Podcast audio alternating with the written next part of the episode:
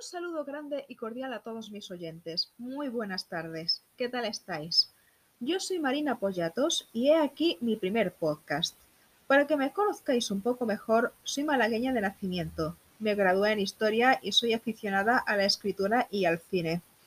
Y aunque ya esté muy empleado por otros muchos, hago también mis propios montajes digitales. Porque oíd, cada cual tiene su estilo y siempre puede aportar cosas diferentes. Oh, hablando de estudios, voy a ir exponiendo muchos de mis trabajos aquí.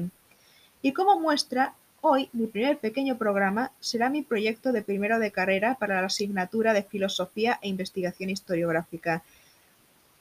Se trata de los distintos dominios del concepto de, de la autoridad. Y cuando lo oigáis, veréis que esta palabra se emplea en la actualidad más de lo que os imagináis. ¿Estáis todos listos? Pues aquí voy. Para empezar, el término autoridad no es unívoco, es equívoco, lo que significa que puede aplicarse a distintas realidades, que no es definible. Tal como defiende Nietzsche, refiriéndose a los conceptos, solo se define lo que no tiene historia. El término latino auctoritas deriva de auctor, nombre de agente de augere, que significa aumentar.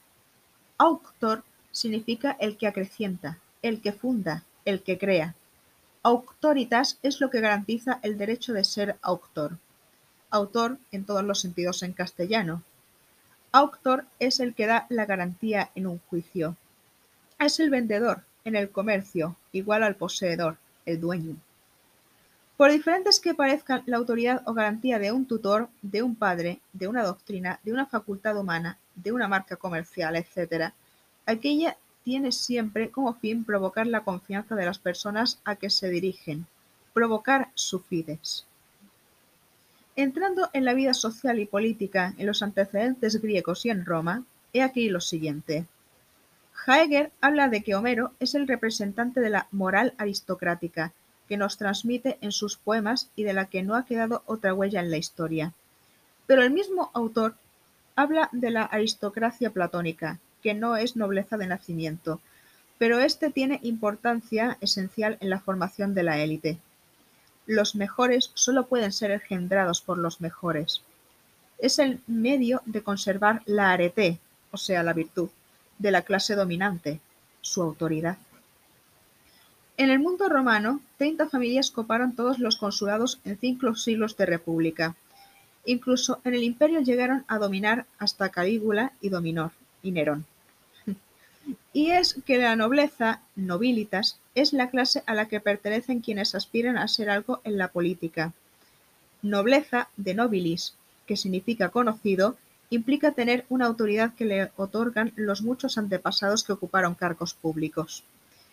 En el mundo homérico, citado antes en la Odisea, los caudillos, que eran los basileos, los reyes, ocupan, nombran sus antepasados, que siempre culminan en un dios, que les transmite la autoridad en las sociedades cerradas que gobiernan. En Roma, los Julios ponen su origen Julo, hijo de Eneas, nieto de Venus. En los textos romanos más antiguos encontramos auctoritas como derecho de posesión de algo. Auctoritas aeterna es el derecho a reclamar, que no prescribe, por ejemplo, si se litiga con un extranjero. Autoridad de los registros es la validez de lo que allí hay escrito, dando fe de la verdad, y seguir la autoridad de es su ejemplo, su punto de vista, su prestigio. Auctoritas y potestas se confunden al traducirlos a otro idioma, ya que ambos términos pasan indistintamente a autoridad o poder. Pero hay una diferencia de origen. La potestas es un poder que emana del ejercicio de un cargo político. La auctoritas es de carácter personal y privado, emana de la situación social de quien la posee. Pero la autoridad no es sólo un poder moral que irradia de una personalidad de élite, de un líder. Es un verdadero poder que obliga sin el empleo de la fuerza. Tácito, en su diálogo de los oradores, capítulo 36, habla de los oradores, de oradores, mejor dicho, que, sin poder político, sin la potestas, gobernaban el pueblo y al Senado con sus consejos y su autoridad. Cicerón dice: "Si la multitud con sus votos tuviera autoridad para cambiar la naturaleza de las cosas, podría ser justo, el robo, el falso testimonio. Una sola guía tenemos para distinguir una ley buena de una mala, la naturaleza. Obrar conforme a la naturaleza, para los estoicos, equivale a obrar conforme a razón. Esta es la autoridad. Y entrando ya en el medio sociopolítico hasta el siglo XX, he aquí lo siguiente. En la Edad Media detentan la autoridad los nobles y religiosos. El poder real es de origen divino. Reconocer la autoridad como fuerza básica en la praxis social es algo que arraiga en la libertad humana. En el sistema calvinista, definido por Marcuse, el hombre particular, al contrario que, el Lutero, es no libre, a quien está limitado en su principio el derecho de resistencia a las autoridades terrenales.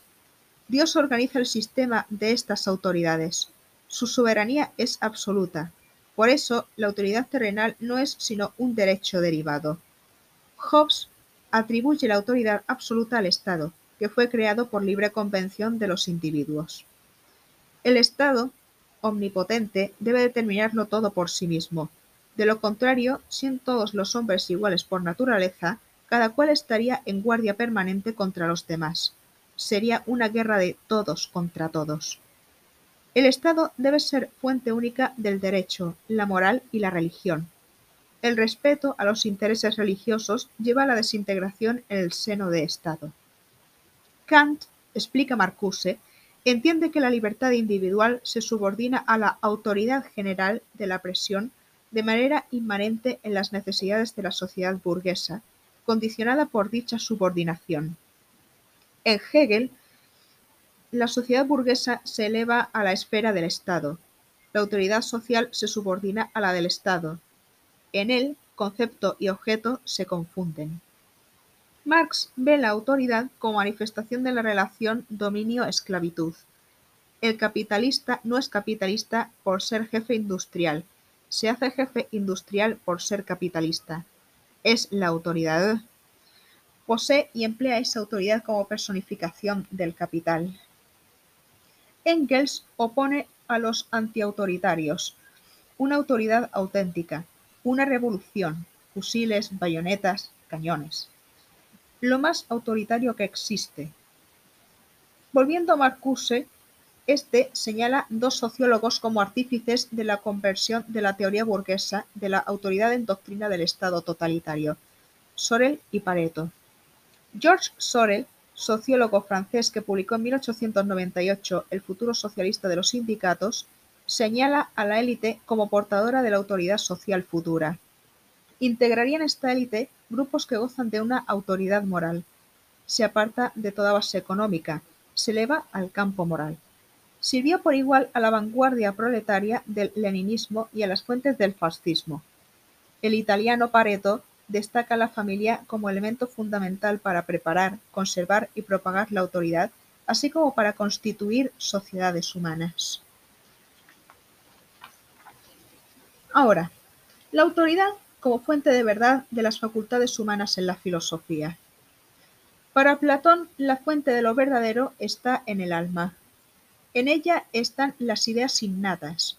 El sentido no es autoridad como fuente de lo verdadero, hay que buscar en el puro pensamiento. Para Platón, el mundo está en la idea. Aristóteles defiende que la idea está en el mundo. De la percepción sensible arranca el conocimiento. Para un ciego no hay idea innata del color. El sentido tiene autoridad. En el campo propio es seguro y certero. Descartes, iniciador del racionalismo, no ve tan clara la autoridad de los sentidos. La vista nos dice que un bastón sumergido en el agua está torcido, el tacto que está derecho. La autoridad está en la razón que nos da ideas claras y distintas, que excluyen el error y la duda, como las verdades matemáticas. Para los empiristas, el conocimiento empieza en la experiencia de los sentidos. Berkeley va más allá. La única realidad de las cosas es ser percibidas, existen sólo cuando y porque son percibidas. Contra esto, Kant dirá, la conciencia de que existo prueba que hay objetos fuera de mí. De fuera nos llega un caos de sensaciones. Nuestros sentidos externos e internos, con sus formas, ordenan ese caos. También las categorías del entendimiento, pero no tienen autoridad para mostrarnos la realidad externa, la cosa en sí. Cuando percibo lo que viene del exterior ya no es cosa en sí, sino cosa en mí. Para Kierkegaard, precursor del existencialismo, la fe sería la autoridad suprema para llegar a la verdad. En Temor y Temblor, dice que el hombre lo suspende todo en la fe. No existe en el mundo, solo interiormente. Modelo de fe, la de Abraham. Cuando levanta el cuchillo sobre Isaac, tuvo fe en la omnipotencia de Dios. No suplicó, sabía que a Isaac le sería devuelto. Enfrentó la ética y la razón contra la fe. La fe venció. Moisés, en cambio, dudó que saliera agua de la roca. El agua salió, falló la fe. Para ganar a Dios hay que estar más allá de la razón. El hombre se hace grande cuando se inclina ante Dios.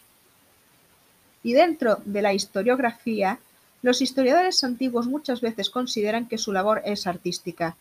No siempre cuidan los autores de fundamentar bien los datos que suministran o reciben.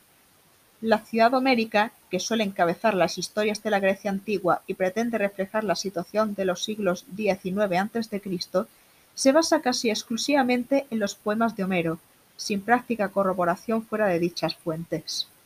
Finley, en el mundo de Odiseo, habla del exagerado número que es de 1186 navíos, tan increíble como los 400.000 musulmanes de la chanson de Roland. En la isla de Esqueira, hoy Corfu, hay trece reyes.